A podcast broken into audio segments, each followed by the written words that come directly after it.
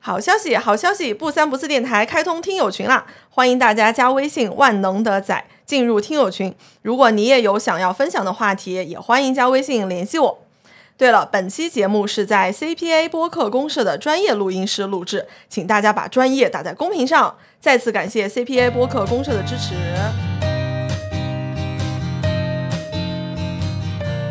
严管里的人肌肉都很好看。攀岩它真的是一个需要上肢力量很强的运动吗？它是一项策略性运动，站在高处看景色真的太美妙了。对于新手和进阶选手，核心和腿的力量是非常重要的。在严管会发现好多人就是站在底下手舞足蹈，嘴里念念有词。这条线会长出人来啊，好高啊，怎么蹦都蹦不上去。我到高处我就凝固在岩壁上，它的失败性反而会让你成瘾。我留得我命在。不怕没线爬，攀岩能瘦吗？主要是看你爬完以后吃什么。岩馆是一个特别有生命力的地方，你确实站起来就有，但关键问题是你站不起来呀。试试这这条线很有意思。我们身体虽然起来，但是我们的屁股还在外面，你就是太怕死了。引体拉得好，攀岩不用脚，产生一些错觉，叫做我好厉害啊！我这个出手一定晒晕了他们吧？我感觉白河就是岩友们的乌托邦，怎么避免受伤？怎么系统进步？了解你的身体，控制你的运动风险，别逞能，然后也别较劲。对，就多爬简单先，多练基本功。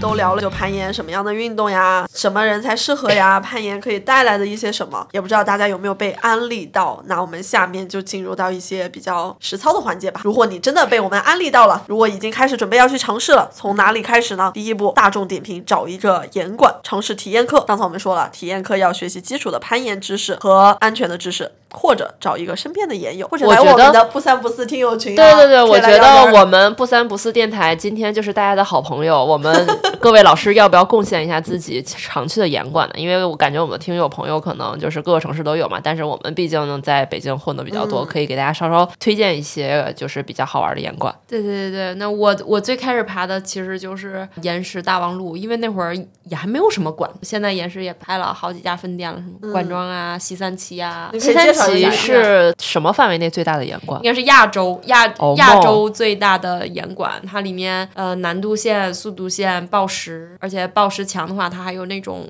比赛强。就是灯光效果贼好，对对，特别推荐大家去，就是呃走过路过试一下。就是一个是去体验攀岩，就是西三旗的那个岩馆能给大家带来非常大的视觉震撼。首先，它的那个抱石区的座头鲸那个部位就是超级大屋檐儿，就如果你自己摸不着，你在那儿看看别人爬也很值得。而且你也可以走到二楼的拉伸区，有一个落地窗的部位，正对着座头鲸那个观赏区。我一直开玩笑说那个沙发应该收费。如果大家有看过《鱿鱼游戏》啊，就记得富人区在看《鱿鱼游戏》的人厮杀的时候，他们是有一个观景位的。我觉得岩石二层的设计应该就是那个样子的。对对对，然后我经常会跟他们开玩笑，我说 我想给那个严馆的老板们提一个非常牛的商业建议啊，就是我们这个沙发动态收费，根据现在是谁正在爬，穿了多少衣服来去定这个实时价格。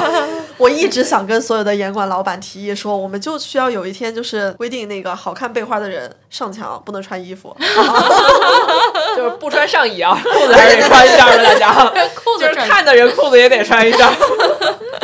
对，但是岩石呢，它会有一个风风格，就是它就是如果你想真的想进步的话，在岩石也是也挺好的，但是它的线线路呢会稍微偏专业一点，稍微硬一点。然后如果你要是想要更快乐的线路的话，那你就可以去 CO 系列。我觉得 CO 系列还不错。我以为耗时耗时过了吗？快乐的，就 是 climb climb，因为他不太去，其实全是快乐线。哦，贼快乐，太快乐。你这样说，浩哥不开心啊。我爱耗时，我给耗时充值。那耗时耗时好的一点是它的它的简单线定的很好，就是它的简单线动作都对对对，非常适合进步。对对，我觉得就是为什么我特别喜欢耗时，就是刨除了它给我带来很多自信，以及我的劈叉是在那儿完成的以外。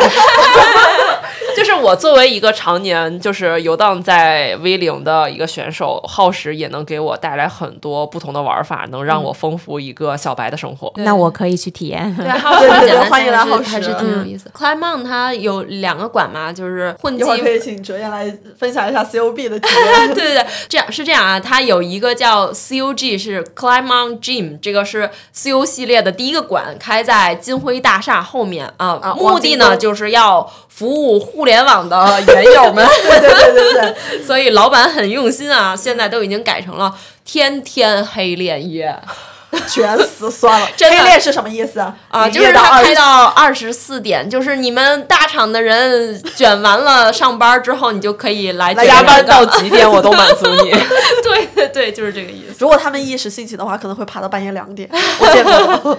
太疯狂了！我觉得，我觉得 Climb On 它好处就是它它的线会比岩石稍微软一点嘛，但是它的 V 三、V 四的线路，V 二、V 三、V 四的线路其实都还挺好的，就是嗯，而它会让且可能补充一句，就是呃，COJ 其实是一个纯抱石馆。对对对，它是纯抱石馆。嗯，它它是这样，就是它的那个线路就会有一些呃，靠你的动态协调啊，或者协调啊，或者一些小动态呀、平衡啊什么的这些，对力量的要求没有那么高，所以呢，就是适合嗯，比如说你爬过几次，但是你就觉得呃我的力量还不太足，但是你你觉得你就想摸一些更多的一些动作，我觉得哎，来 COG 还是挺不错的。那 COB 的话，它是占据黄金地段啊，在那个那个奥森奥林匹克森林公园挨着北土城地铁站。还有一个特别重要的点就是帅哥教练 太多了。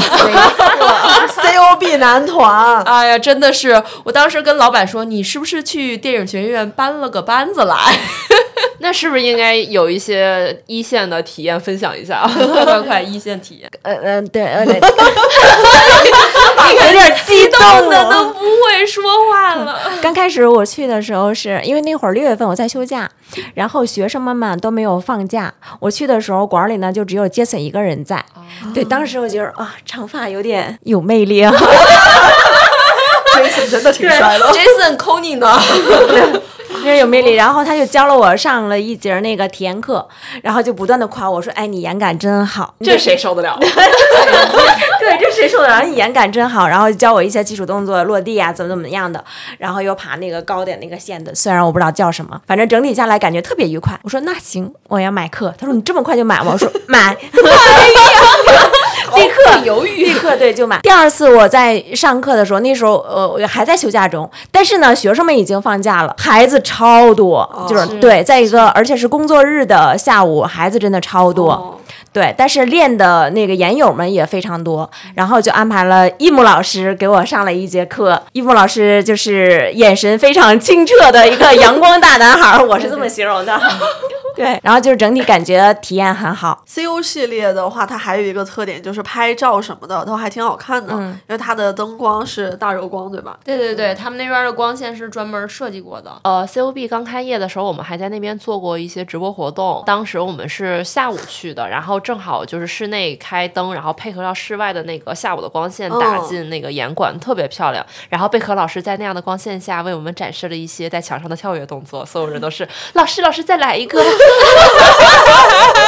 哦，对，然后刚才其实讲到了岩石的几个馆，然后也需要补充一下，岩石的西三旗店还有管庄店也是拍照非常出片的馆。如果大家想体验的话，这两个馆也是可以去试试的。啊，当然管庄的话有点难。大家也可以在那里面偶遇那个严女士，她时不时会出没在这些岩馆给大家拍照。管庄是有免费咖啡和，西三旗呢是亚洲最大的馆，所以就是我们刚才说的这些，全都是很值得去探探啊、啊！还当然还有最近最近那个那个在望京也有福利啊，望京圈也有福利在将台新开的这个 Camp Four。对，昨天刚刚开始营业。对我还没去哪儿，我打算这个周末去，但是听说限定的特别好，嘿嘿，我们去了。哎，感想如何？那不就是严女士昨天这条线真有意思。哎，就是刚才提到的一个坐起的线路嘛，就你得嗯面向向观众众。对对对对对，啊，据说他那边的线是不是质量也特别好？，对，质量很好，说是没有那么难，但是它需要你琢磨一下，就是它不太要求你的身体能力，但是它需要你去研究一下这个动作怎么做，要多试几把。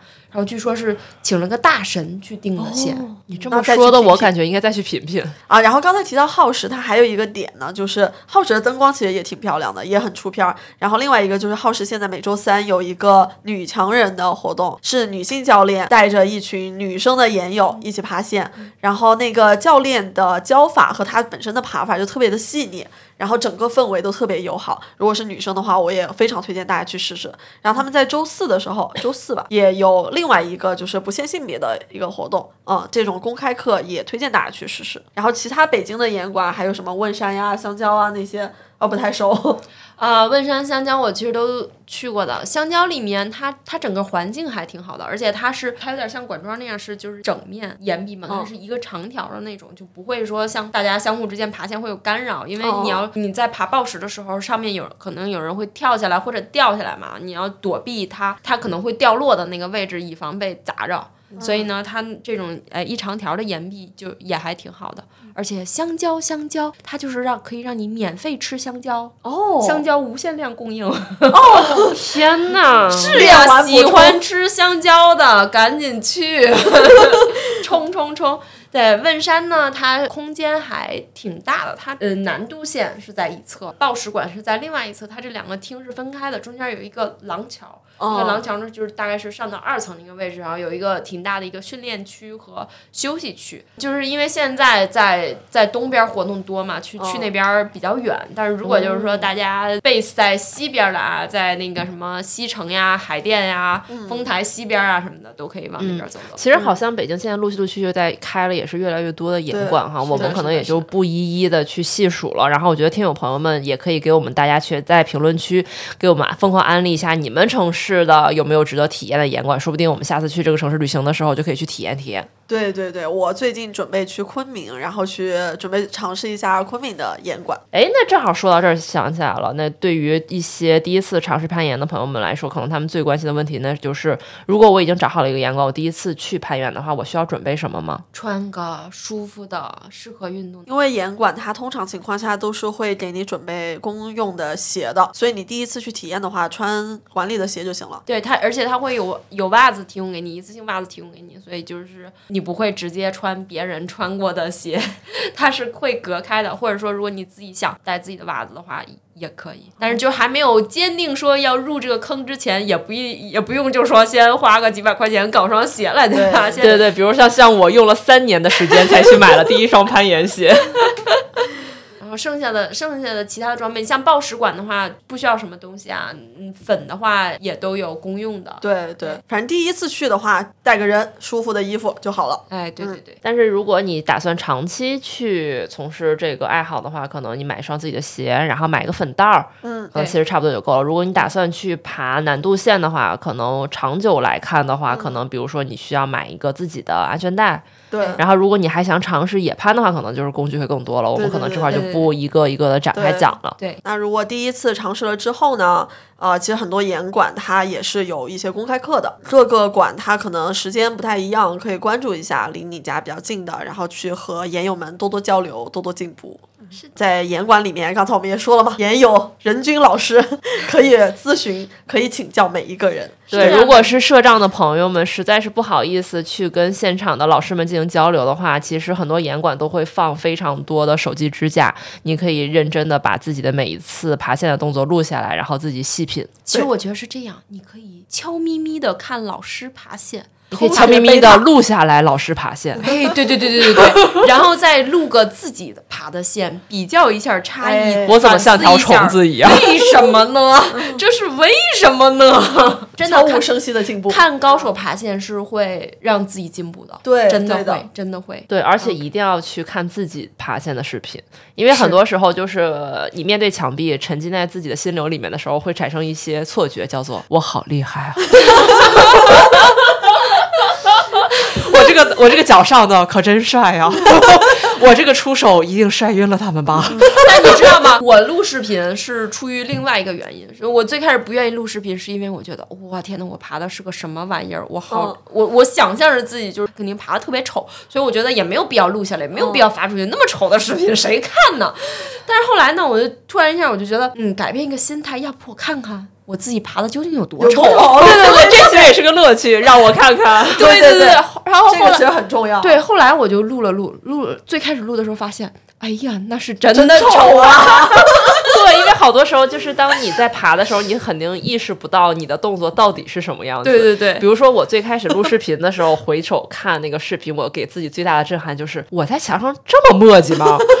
我我每个动作都试探这么多下才踩上去吗？就是你在墙上的时候，你没有这个感觉，对你只有回看视频的时候，你才发现。我在上面觉得自己干净利落，哦，原来管理的大家在爬的时候呃放的那个手机支架都是在录自己的视频，是吧？我以为每个都是在那儿搞直播的，搞自媒体的，抖音干多了，就是 自媒体的啊。因为支架支架是严管里面提供的，而且他们现在都已经升级了他们的支架，越搞越高级。对，我觉得这还挺特色的，就是你去各种各样的这种健身的场馆，你很少会看到这个对啊风气。对啊对是对，我得你说我在这举铁吧，有人我自己举铁别。人可能都会觉得你有病吧？偶尔在健身房里面也会看到的。啊，但是你很难看到这种集中性的有场地提供的手机对支架。对，下一次试试录下来。对，而且而且录视频还有好处就是，研友们喜欢相互云端分享、讨论 beta，就是哎，啊我给你呃这一条线怎么过呀？哎，我那天有视频给你 看看。对对对对对。然后宋姐写下来这个还有什么录视频的好处啊，是我录我写的吗？啊？难道是我？不可能，我怎么会有高处的回眸这种东西？啊，那其实那绝对不是我。行，那我说的。录下视频，除了复盘啊、我们做的好，还有不好的地方，还有就是你可能会在视频里面欣赏我这背花可真漂亮，真漂亮，对。然后如果你到顶了之后的那些回眸，然后或者你第一次做到一个你从来没哎，有做到的那个回眸真的不是，哎，我怎么下呀？对对对对对，然后你第一次做到一个以前没有做到的动作，然后或者说甚至是第一个动态，你就会觉得哇，我好厉害要，反复欣赏。对对，就是经常就是突然把这个动态做到了以后，大家下地的第一个反应都是拍到了吗？拍到了吗？对对对对对对，那我们刚才讲的这些全都是室内的，如果室内的这些严管不能满足你了，可以去试试野攀，站在高处鸟类的视角去看风景，它会很不一样的。真的按头安利。其实，在不知道攀岩这项运动之前，其实我对于北京的。呃，郊区包括北京的这些山是没有什么认知的，甚至我觉得北京就是步行。在严女士两只脚踩进攀岩这个圈儿里以后，我才发现原来北京是一个户外运动如此有丰富资源的城市。对对因对，为它三面儿三面儿环山嘛。对对，以前其实你很难对这件事情有怎样的感受和直观的认知，直到周围有朋友去攀岩以后，才发现原来北京这么长呢。是这样的，而且我我我印象特别深刻的一个一个点就是完美心情大眼壁，嗯这不是完美世界了啊，这是完美心情大岩哦，我刚才其实想说说的是这个。啊，你想说的完美心情就是你们去飞无人机那个。对对，因为其实那个大眼壁就是特别经典的一个位置，然后我因为我不爬野攀嘛，然后每次我去的那个位置都是小路徒步走上去，然后在那个小尖尖上面放眼去看整个白河峡谷，那个视线真的是绝了。但是他们攀岩的视角会更绝，对，所以大家要看 show notes，我要贴我的那会儿攀岩的照片啊，就在那片有很多。show notes 了，这对，次。哎，我觉得既然我们聊到这儿，你们要不要给大家科普一下白河这个地方对于北京的岩友来说到底意味着什么？哦，白河不仅是对于北京岩友，那是全国的岩友。对，因为其实可能很多北京人都不一定知道白河这个地儿。先说白白河在哪儿？它其实很长一条河的白都叫白河嘛，它在、哦它上游在河北，然后流到延庆，再到这个这个密云，然后再这么着往往下走，从天津入海是非常长的一条河。但是呢，我们说的这个白河呢，就指的就是呃密云的白河峡谷对，就是刚过密云水库那段儿。对对对对，就是大家如果导航定位的话，就定呃精灵谷、密云精灵谷这个地方，这块是中国北方比较著名的一个户外盐场。比较吗？这是不是太保守了？这个啊，那就最著名的嘛。对，南方有阳朔，北方有白河，呃，那呃还有就是像西南的话，就是云南的话是那个黎明啊，还有那个贵州啊，也有一些盐场，都也都是很有名的。但是就是就是对于比较贴近城市的吧，那我觉得呃又又比较贴近大城市的，那北京盐有着绝对福利啊。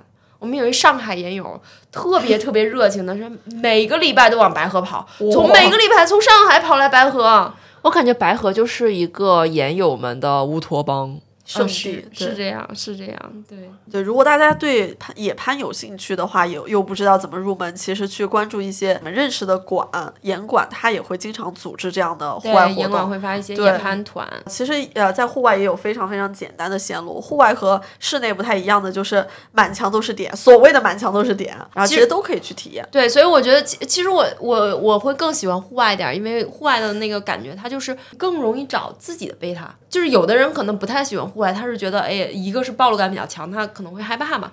然后另外一个就是他觉得，哎，他找不着点。但是我觉得野攀里面的这个，就是他这个正反馈其实会来的更快，因为他就是没有点嘛。但是你自己会摸索，你就找到自己的好用的那个点之后，而且每个人找的点都不一样，他不像在严管里面，我那点给你钉在墙上，你就必须得用这个点。你只能就是说去去找一些自己的贝塔动作什么的，但是在户外不是，户外你不仅是贝塔可以换，你连甚至连眼点都可以换，对吧？你用这个点，我用那个点，就很不一样，所以更容易找到更属于自己的风格。而且我觉得，如果大家就是还是很害怕，就是有点呃不敢尝试的话，那我也很推荐，就是哪怕我们去看看呢，感受一下氛围。其实就是我其实每次跟就是我我不野攀嘛，因为我是有点怂，但是他们去野攀，我特别乐意跟着他们去，我就在下面铺个凉席躺着。啊，对对对对，吹吹风，晒晒太阳，然后看他们在那儿挥洒热血，就有一种在看一种那种热血青少年片的感觉。然后尤其就是氛围最浓、味儿最正的的，就是每年春转夏，就是每年野攀季开始的那段时间百合。有个开营仪式。对对哦，那个氛围感拉满了，真的。是啊，就是什么什么烧烤啊，摆摆摊儿啊，各种。咖啡，然后接下来其实到秋天也是一个最好最好的野攀季，哇，秋天真的太那个美了。岩石的摩擦力也特别好，然后风景也特别美。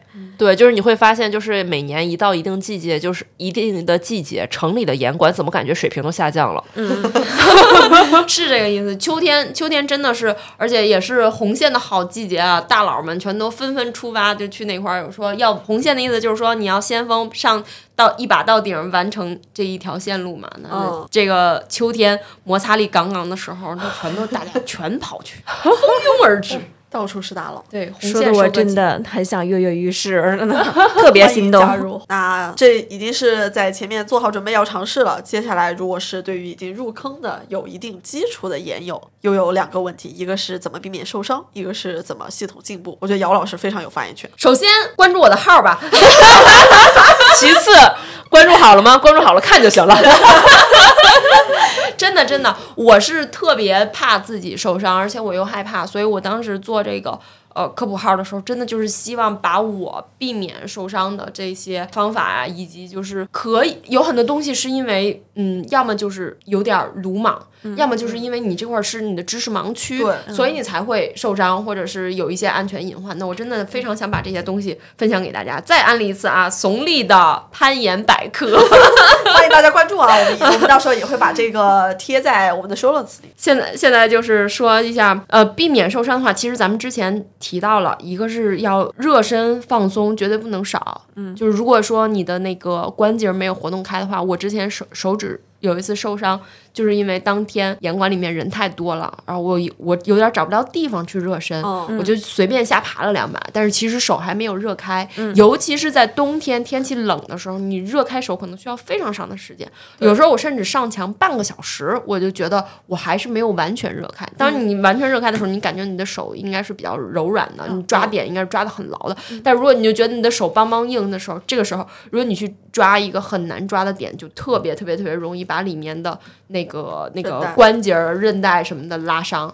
我那次就是因为热身不充分，就是因为严管里人太多了，我有点犯懒，然后结果去爬线的时候一下抓一个小点就把韧带给拉了。所以就是热身是一定要做的。放松的话，就是要把你很紧的那个肌肉给它松开，不然的话，这个肌肉经常疲劳，它就会把你的那些关节什么的拽错位，也会很容易受伤。对，所以这个是这前面其实已经要说已经说过的。嗯嗯，然后我这这里小小补充一句，就是因为其实上一期录运动康复的时候，我也给大家分享过，就是我还专门因为这个手麻的事儿去看过康复的医生，然后医生问我说：“你是干嘛了手麻呀？”我说：“我好像是刚攀了个岩。”他说：“哦，你这个手臂肌肌肉是有点紧张。”然后他就给我解释了一下为什么会发生这种事情。他的理由是你去的太少了，因为你老不去参与这项运动，然后你偶尔去，然后你的肌耐力又不足以支撑你的这些动作，所以你只能靠这种爆发力去完成你的这些攀爬的动作的时候，你的肌肉的这种压力其实会更大。嗯，对，所以很还挺劝大家，如果喜欢这样运动，咱不妨规律的搞一下。对对对对对，热身放松，规律运动。嗯，对，嗯。第二个点呢，就是避免受伤嘛。那有很多情况，它可能就是从墙上掉下来，对吧？尤其是暴食，从墙上掉下来。那我的我个人的原则啊，就是要想上，先学会下。嗯，所以你一定要先首先学会非常标准的、规范的暴食掉落动作。其次呢，最开始的时候，如果你对自己掉落没有把握，那你就尽量倒着爬下来，就不要掉，就避免掉下来。嗯，到顶之后就是不要让自己处于一个可能能力范围之外的线上。对对对对，就是如果你如果你又又害怕又觉得自己呃自己不知道掉下来会是什么样子，这个时候是最危险的，就是宁可倒爬下来。嗯，尽量倒爬下来，而且这样的话也会对自己的那个膝盖啊、脚踝啊冲击会小一些。而且倒爬其实非常练能力的。对对对，倒爬其实也不是一件你想象的那么简单倒爬的事情。是不是我上到这儿，然后这样这样下来是吗？倒爬其实很重要的一个点啊！哎，回头我们可以录一期倒爬的对节目。对对，哎，倒爬下来其实很重要的一个点，就是要把你身体的重心降低。就是如果你最开始上墙的时候，大家都很紧张嘛，就会嗯锁着，那胳膊呢就使劲拉着，相当于是大臂跟小臂是折弯折的，折在一起的。但是其实攀岩的时候，能够放松上肢的是要把你的胳膊打直，嗯，然后蹲下。其实你就蹲下以后，你就把嗯重心降低了嘛。那这个时候你蹲下以后，你也方便看你。下面的一个点，你下一只脚应该下到哪儿？其实嗯有一个、呃，有一个比喻，就是有点像一个你从梯子上爬下来那个动作。你是慢慢的先蹲下来，然后再把脚放下来，然后再往下走，慢慢慢慢这样这样挪下来的，而不是说先锁着锁的那么高。你的重心站得很高的时候，一个是底下底对，一个是底下踩什么你看不清，另外一个就是重心很高的时候，你就是没有安全感，就是、就是比较容易失控。对，而且我我特别一个深的体验就是，其实你爬上去以后，你往下走的时候，其实按理说你所有点都可以踩了，嗯是的，但我每次往下一低头，就觉得我咋上来的？怎么这么一看，感觉哪个都没法踩呢？是这样，所以其实倒爬多了的话，它也会训练你的身体能力的。嗯它其实会让你的攀爬能力也会提升，所以就要爬一条线赚两份工。哎，是是是这意思，是这意思。所以要多练习下降，练习爬下来，或者是练习呃跳下来的动作。当然，跳下来的动作也要练习，因为有的时候是会失控的，你不知道什么情况下，反正你可能就会就会掉下来。对对对对，所以这些都是要注意，手不要撑垫子，脚双脚同时落地，双脚同时落地之后，然后往后倒。这些呢，就是大家呃去到了严管，看姚老师的视频。对，而且、就是、到了严管之后有会有教练教练第一课对都会教这些。对对对，对教练会给你这种专业的指导。然后还有一点呢，就是不要逞能，尤其是对那些哎已经入门了、已经被圈粉的朋友，觉得自己嗯我行，我可以了。但是有的时候，其实你的身体能力还没有完全到，你只是因为胆子大，可能有时候可能就是因为胆子大，但是呃对身体的掌控其实还还不太够，你就觉得嗯我好像抢一把也行。有的时候你抢，你的身体重心歪了，你就可能会歪着摔下来，歪着摔了，这个时候就是最容易受伤的。我感觉说的就是我。不会不会，你只要不逞能就可以。就是劝两劝大家呢，在初期爬的时候，尽量就是你要有比较大的把握的时候再去做这个动作。如果你的把握不是很大的话，就先下来，先对，这个时候就是又要引用我们康复师那句话，叫做“了解你的身体，控制你的运动风险对对对，就是别逞能，然后也别较劲。对对对，我是容易较劲的那种。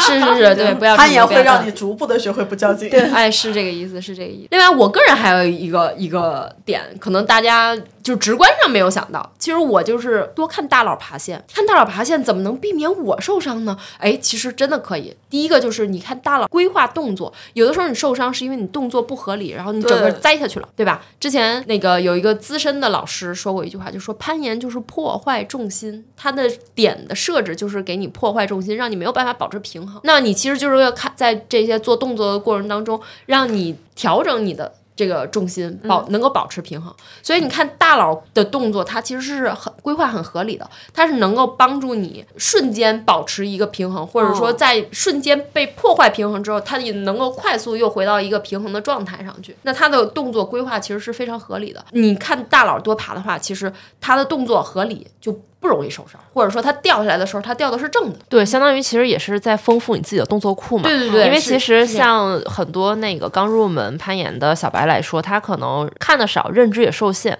他可能就是很多人就是只是纯靠自己的本能在往上爬，对他可能想象不到，比如说有一些变换中心的技巧，对他可能有一些就是比如说像严女士有时候会教我某一个动作学会了以后，你会解锁特别多的东西，这些其实这好多东西可能对于小白来说，他靠自己可能真的想不到。对对对对，所以多看大佬爬线真的是可以避免受伤的。还有你看大佬掉落的方式。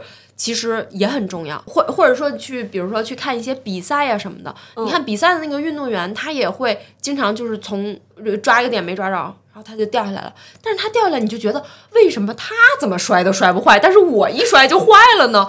就是他们其实第一一个是说他的那个肌肉力量本身比较强，它对它的关节啊什么的骨骼会有很好的稳定性。另外呢，就是它在掉落的时候其实是会用核心啊什么的去去控制它的。他掉的时候，其实他的身体调整一个更好的姿势。对，而且他的身体，他的肌肉是有张力的，它不是完全松的一一滩泥，也不是完全紧张成一根棍儿，就这两个状态都会受伤。但是你的肌肉又有张力又有弹性的时候是不受伤的。还是得多看。对，要多看他们爬。然后刚才其实提到动作规划，多看大佬爬线，就是这个动作规划也是一个，我觉得也是一个挺有意思的东西。就是呃，我们经常在攀岩的时候会说，这条线一定要注意你的动作的次序。有的时候你过不了这条线，可能就是你的出手或者说你的脚的那个顺序不太对，调整一下顺序其实就是对了。要做一个规划，爬线都要做规划。那如何系统进步呢？就是有这么三个点吧，跟大家分享三个点吧。一个是说，就是不一定非得求过线，嗯，对如果你只是死磕一条线的话，你可能是形成一个肌肉记忆，但是你过了这条线，你并不代表你能过其他的线。嗯，最根本的问题是要解决你基本功上的弱点。比如说最开始我可能就是动态发力的时候，我就是腰贴不进去，那我就要练腰怎么贴进去。有些人他可能就是换脚换不了，在一个小点上换，呃，脚法差，换脚换不了，那你就要练怎么去换脚。那有一些人可能就是力量不够，那你就要把相应的那些力量给增强上。所以我是觉得，就是多练基本功要大于磕线。对就是如果你只死磕一条线的话，其实它真的只是一个肌肉记忆而已。你过了这条线，也并不一定其他都可以过。所以我推荐的方法真的就是大家可以试试啊。最开始的时候，甭管能过的不能过的，你把起步都摸一遍。摸一遍。真的很有用，真的很有用，真的很有用。而且练基本功还有一个好处，就是让你的攀爬更优雅。是的，是的，是的，对，有一些基本功就是你怎么去发力啊，你呃需要比较资深的人给你调整一下的，或就或者是你去找教练，或者说你跟比爬的比较好的岩友一起爬的话，他们会给你指一些动作，告诉你说要怎么去调整。对，之前爬一条线的时候，我虽然是能过，也是在能力范围内，但是和姚丽老师比起来，我就爬的有点嗯瞅 着过对，瞅着过。然后在姚丽老师的调整了之后，告诉我需要怎么样侧身发力，然后发现这条线其实非常简单，它有很对对对对对，就是在很多的侧身那一个技术动作掌握了之后，就会发现。可以爬得非常的优雅，对，就多爬简单线，多练基本功。对对对，就是其实重复重复的爬简单线，就是即使这条线你能过了，但是你可以把它的动作优化的更好，就是能在你能过的线的基础之上，你再反复的去爬它的时候，你真的可以把自己的动作优化好。第二个呢，就是其实跟上面避免受伤是非常相关的啊，就是呃害怕的动作要循序渐进的练习，你不要突然一下，比如说我很害怕动态，那我就是。从简单的小的动作去练习，或者呢，就是还有一个很好的方法，就是你可以，你你知道这个动作是什么，然后你用一些简单的版本去替代它。比如说，嗯，你你要做的这个动作，它可能本身那个点不太好抓，或者它有点远，那你就换一个近一点的点。或者换一个好抓一点的点，然后就去练这个动作。它其实身体姿态位置可能是差不多的，嗯，或者发力方式啊什么的是差不多的，但是它点会更好抓一些，嗯就这样慢慢的去练习。最后呢，就是要找靠谱的搭档跟你一起进步。对，然后大家一起磕线，一起拍视频，然后一起找贝塔。对对对对啊那我其实还想补充一个，我觉得横移对于进步还是帮助蛮大的。啊，是是是，确实，对，横移就是你在一面墙上，你也甭管是什么点，然后你就从从这头到那头，哦、在那个过程里面逐步去找，就比如说你去做换脚啊，去做换手、交叉手，然后去做一些可能平时不太能做到的动作，然后这个过程里面其实热身也热开了，然后你也可以呃有更多的练习的机会。对对对，横移其实是一个非常好的热身和训练。你可能什么什么样的点都会遇到，因为它不是不是往上爬线嘛，而且它又很安全，你就是横着爬，对吧？你可以离地面，比如说只有二十公分的地方，对对你就要横横着去爬。呃，一个是能把热身能热开，另外呢就是你在横移的这个过程当中会遇到各种各样的点。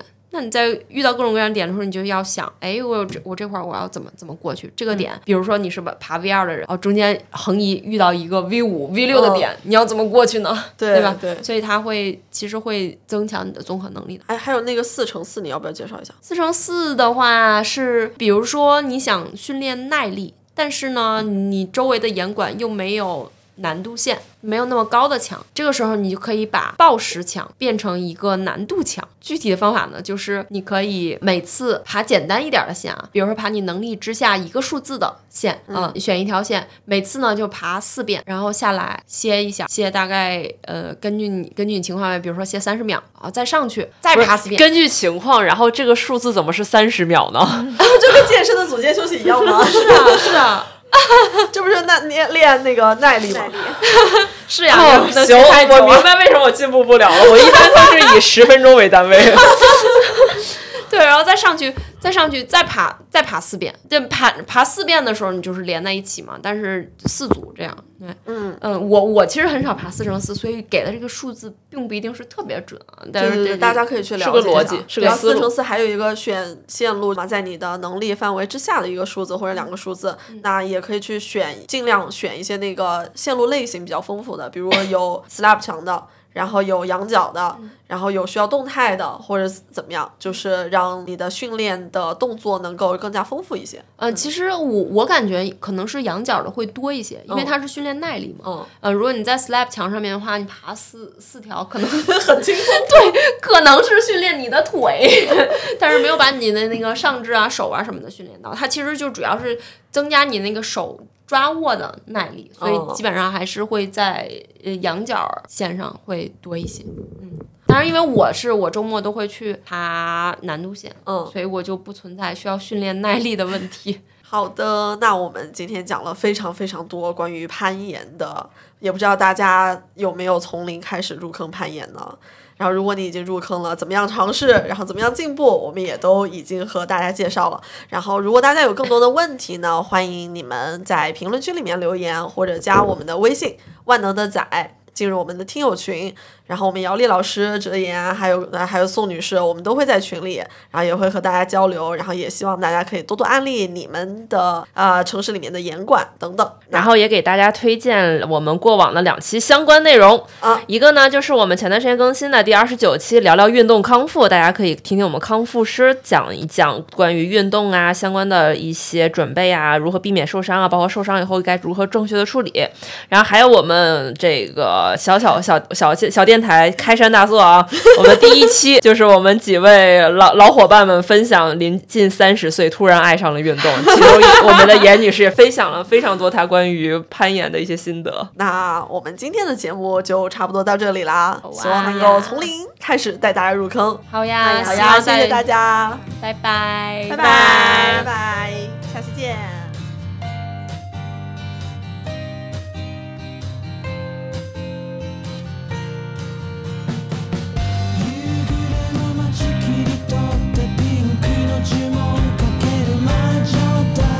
He said. you